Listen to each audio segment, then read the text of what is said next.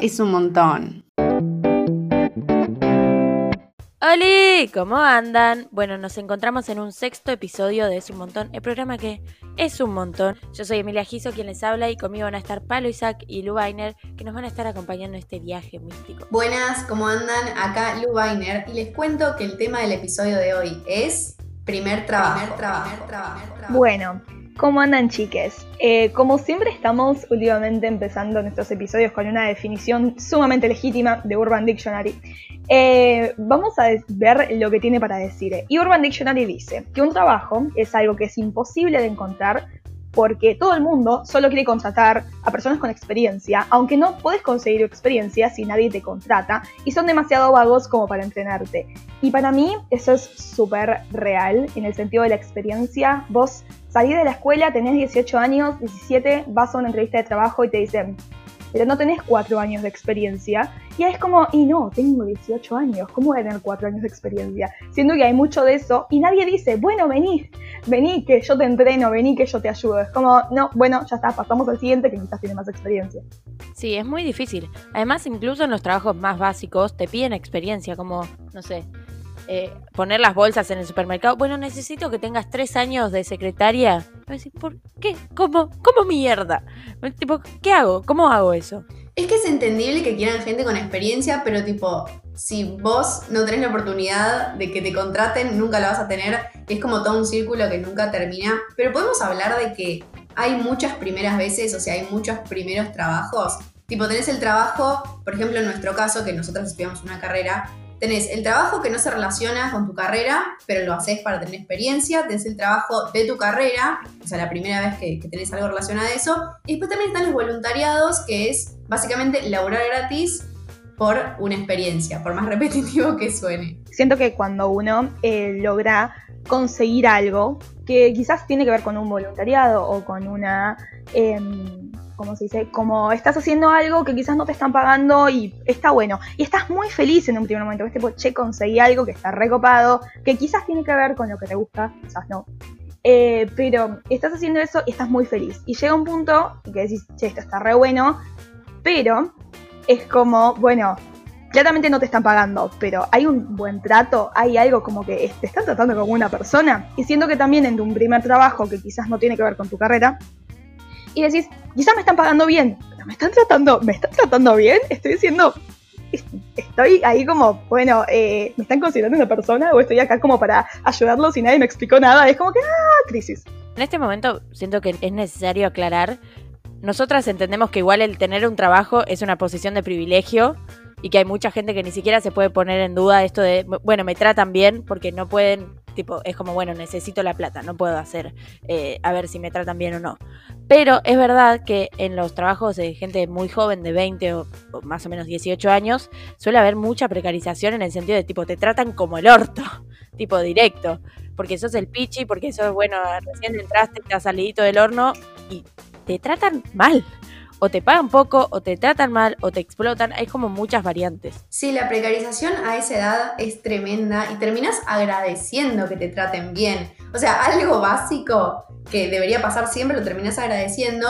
También por todo este tema de que un trabajo te lleva a otro un trabajo te da experiencia que después te va a servir en otro que quizás te gusta más y es como todo un ciclo que nunca termina y por eso también quizás vos terminás normalizando o justificando ciertas cosas que no deberías, simplemente porque decís, bueno, si tengo este trabajo, en un futuro voy a tener uno mejor y así seguir ascendiendo en ponerle la pirámide social. Claro, si es que llegás incluso a ese trabajo que querés, porque tal vez ni se... si es que llegás, claro.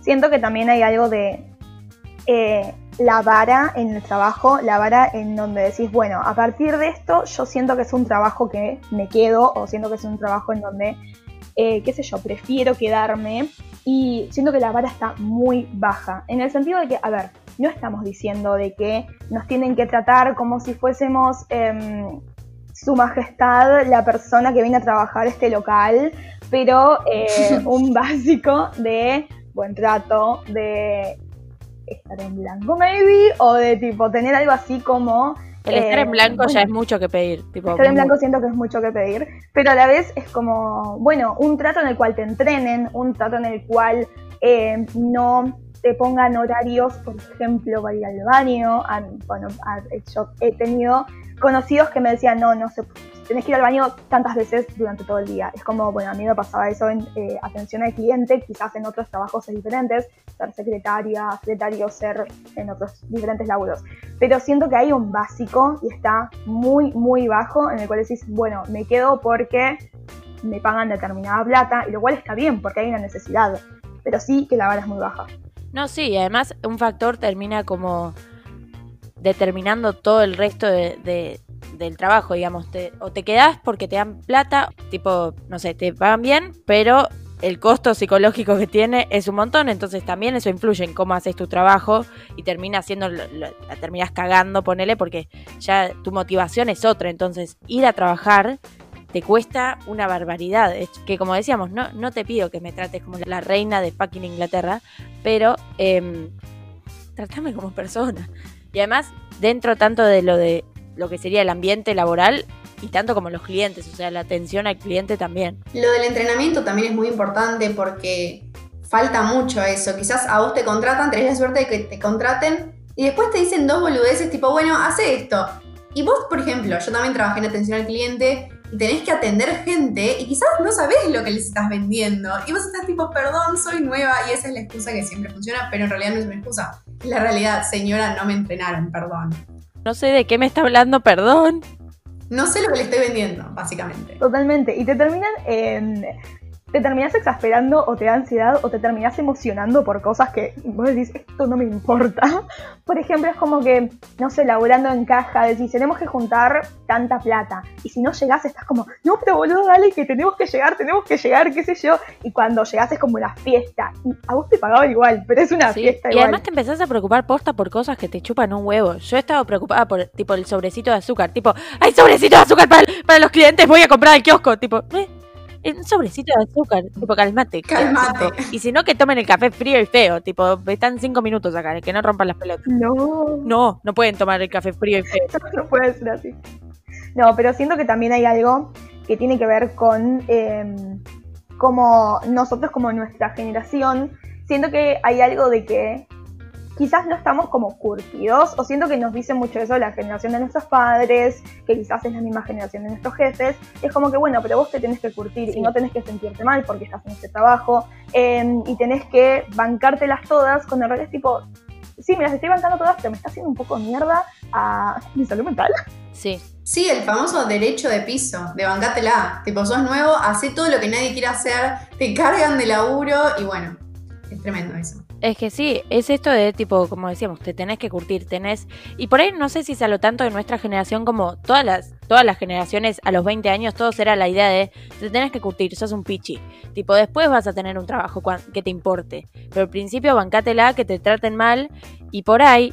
Nosotros ahora que no podemos elegir no tener un trabajo eh, solo por la plata o podemos elegir decir, bueno, tal vez quiero algo más relacionado con lo que me gusta a mí, nos podemos hacer estas preguntas de tipo, che, bueno, me, me tienen que tratar bien. La realidad es que nos podemos hacer estas preguntas y nos podemos hacer estos cuestionamientos por una, una posición que tenemos eh, nosotras, quienes eh, seguimos este podcast, eh, y mucha gente, de decir, bueno, me puedo hacer estas preguntas porque quizás trabajar no es una necesidad, o sí es una necesidad, pero puedo darme eh, también el privilegio de elegir y entendemos esa posición de privilegio. Y también hay algo ahí que siento que esto ya es parte de toda la generación que tiene que ver con eh, la independencia, que siento que es muy ilusoria el hecho de poder decir puedo ser independiente o puedo terminar trabajando eh, manteniéndome. Y es como, antes era eso muy rápido, se daba. Es como que, bueno, tengo un trabajo, se da, me casé, tengo mi propia casa. Hoy en día yo pienso que eso, por ejemplo, yo lo pienso que lo voy a tener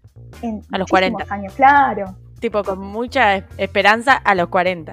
Es muy difícil lograr la estabilidad eh, económica, más que nada en nuestra edad, que por ejemplo nosotras, como ya dijimos, estamos estudiando una carrera y es muy difícil compatibilizar los tiempos también, porque por que decís, bueno, consigo un trabajo en el que más o menos me pagan bien, me puedo mantener mis gastos, pero quiero estudiar también. Entonces, ¿en qué momento, en, tipo, no entran las horas en el día para hacer todo lo que querés hacer y para tener un futuro más o menos previsible que decís, bueno, ponle que en cinco años me recibo, tengo un trabajo, alquilo un departamento? No, eso ya no es así.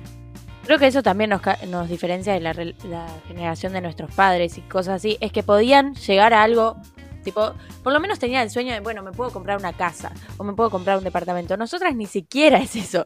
Es como, no, mirá, yo sé que este, este sueldo de este mes es para este mes porque el mes que viene por ahí no, no sale lo mismo. A mí en lo personal ni siquiera se me pasa por la cabeza la idea de decir me compro una casa. O sea, tipo, en mí lo pienso, pero también siento que es algo que heredamos de los millennials este tema de quizás aburrirnos rápido o querer cambiar o querer viajar. Por ejemplo, yo no pienso como quizás pensaban mis papás, tipo, bueno, termino la carrera, me caso, compro una casa, listo. Yo pienso tipo, no sé, quiero viajar y que pinte lo que pinte, no sé. Sí, yo siento que es algo también de, que digo, esto del sueño que decías vos, Emi, como que ni el sueño, o sea, ya el sueño es algo que digo, bueno, sí, soñar es gratis, pero como que digo, ya pensarlo me da un poco de ansiedad porque digo, no voy a llegar a eso o voy a tardar un montón de tiempo en llegar a eso.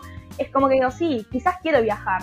Y eso está buenísimo y me encanta la idea de viajar, de viajar. Pero después digo, pero también quiero un trabajo estable y tener mi propia casa, eh, o maybe mi propia casa con alguien más, ¿no? Compartir casa con alguien. Y es como que digo, sí, es como que son dos posibles futuros, diciendo que empezar a pensar en el futuro, y a esto yo le llamo el sentimiento Troy, en el cual todo el tiempo estás pensando en el futuro y todo, todo lo que haces hoy va a condicionar tu futuro. Y es como que, bueno, pero si yo estudio, ok, bueno, pero si me voy, no sé, de intercambio, eso puede em, ir en detrimento con mi estudio o ir en detrimento de mi trabajo, y es como que es mucho. no, sí, es, es un montón. Eh, no sé qué decir, disculpame, estoy... Eh, Siento que las dejé un poquito. Nos tiraste como una bomba y las dos hicimos tipo. Ah, desbastada. No, porque además te da mucha ansiedad y así también te, te condiciona tu trabajo del día de hoy, que decís tipo, por ahí estás en un trabajo que es estable, que está bien, que por ahí es algo que no te gusta, pero te da plata o, o te rinde de alguna manera. Y al mismo tiempo siempre estás pensando, no, pero si quiero tener una casa o si quiero hacer esto, necesito cambiar un trabajo, necesito cambiar rápido para poder avanzar en esta pirámide que decíamos, en esta escalera, para poder tener un trabajo que finalmente me rinda la, cantidad de plata o lo necesario para que yo pueda hacer esas cosas. Es que también no depende todo del sueño o de la meritocracia, que bueno, sabemos que no existe, todo depende del contexto social y económico también del país. Entonces quizás vos, vos estudiás, vos estudias tu carrera, le metés, no sé, pero quizás si no hay laburo, o sea, ya está. Tipo, no, no depende de vos, de tu esfuerzo solamente. Ah, eso es una paja. Sí. Y además, sí, siento que hay como con tu propio laburo también vos tenés que, por ejemplo, el laburo que en algún momento vas a hacer después de recibirte o el laburo que posta querés hacer y decís, hay tanto, tanta gente que lo está haciendo, que tenés que siempre especializarte un poco más y especializarte un poco más. Y es como que, y de la nada decís, no, porque yo estoy especializado en esto, esto, esto, esto y esto. Y si vos terminas la carrera, decís, bueno, ¿puedo trabajar con lo que tengo en mi carrera o tengo que seguir y seguir y seguir y seguir? Y es como que llega un punto en que decís, si consigo trabajo es porque tengo 1500 cosas hechas atrás eh, y eso también es una posición de hiper privilegio porque te diste la posibilidad de hacer todo eso. Tipo, pudiste decir, bueno, me sigo especializando y, no trabajo porque me tengo que seguir especializando. Que igual vuelve a ser lo mismo, tipo, no me puedo especializar, entonces no puedo trabajar, pero no puedo trabajar porque no estoy especializado y entonces, ¿qué hago? Es que nunca es suficiente, eso es también lo que cambió de las generaciones anteriores. Quizás antes la gente, primero, no estudiaba una carrera, no sé, conseguía un puesto en una empresa y así iba ascendiendo lentamente. Después quizás en la de nuestros papás estudiaron una carrera, pero listo. Y nosotros tenemos que hacer una carrera, un máster, tener experiencia. Tipo, para, no puedo. Es verdad, es. Tipo, cada vez el requisito es más. Y además la gente está más capacitada. Entonces, ¿qué te diferencia vos de 25.000 otros alumnos de la misma carrera que vos hiciste con por ahí más experiencia o más especialización o no? Pero viste, cuando decís, bueno, yo. Yo soy buena. Nada. Esa es mi especialización. Gracias. Contráteme. tipo. Es que posta, también lo notás cuando buscas laburo, por ejemplo, en una página en internet, que quizás vos tenés 20 y decís, bueno, no sé, quizás algo de experiencia tengo, estoy en la carrera, pero no te piden 50.000 eh, programas, que tenés que saber manejar programas y yo, la verdad, por lo menos con la tecnología soy malísima. Después, idiomas, inglés, sí o sí, es como que cada vez es más difícil llegar. Sí, y siento que eso es algo que obviamente, como dijo Emi, nos diferencia, y nos diferencia de las generaciones anteriores. Esta generación está como hiperpotente. Yo es algo que hablo mucho con mi familia, donde hay muchas generaciones, y es como eh, tiene muy normalizado esto de tener que romperte como para llegar a algo. Es como que, bueno, pero yo tenía que ser, eh, me rompí para poder tener el trabajo que tengo hoy en día. Y es como que sí, eso está buenísimo. Pero es como si vos te tuviste que romper, yo me tengo que romper todavía más. O esto de estás estudiando, entonces em, vas a conseguir un trabajo porque estás estudiando y porque vas a ser universitario. Yo tipo, hasta ahí, porque mucha gente está estudiando. No necesariamente no te asegura nada la carrera. Yo tuve muchos profesores que me dijeran, eh, esta carrera no les alcanza. Tipo, empiecen a ver qué otra cosa van a hacer porque esta carrera no les alcanza.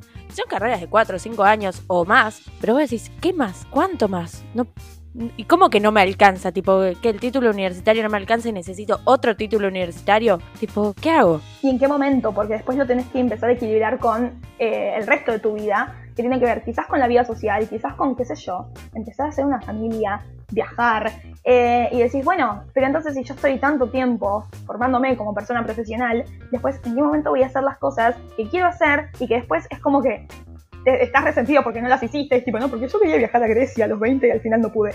Entonces es como que, bueno, al final del día es como, ¿en qué momento? O sea, no sé, crisis.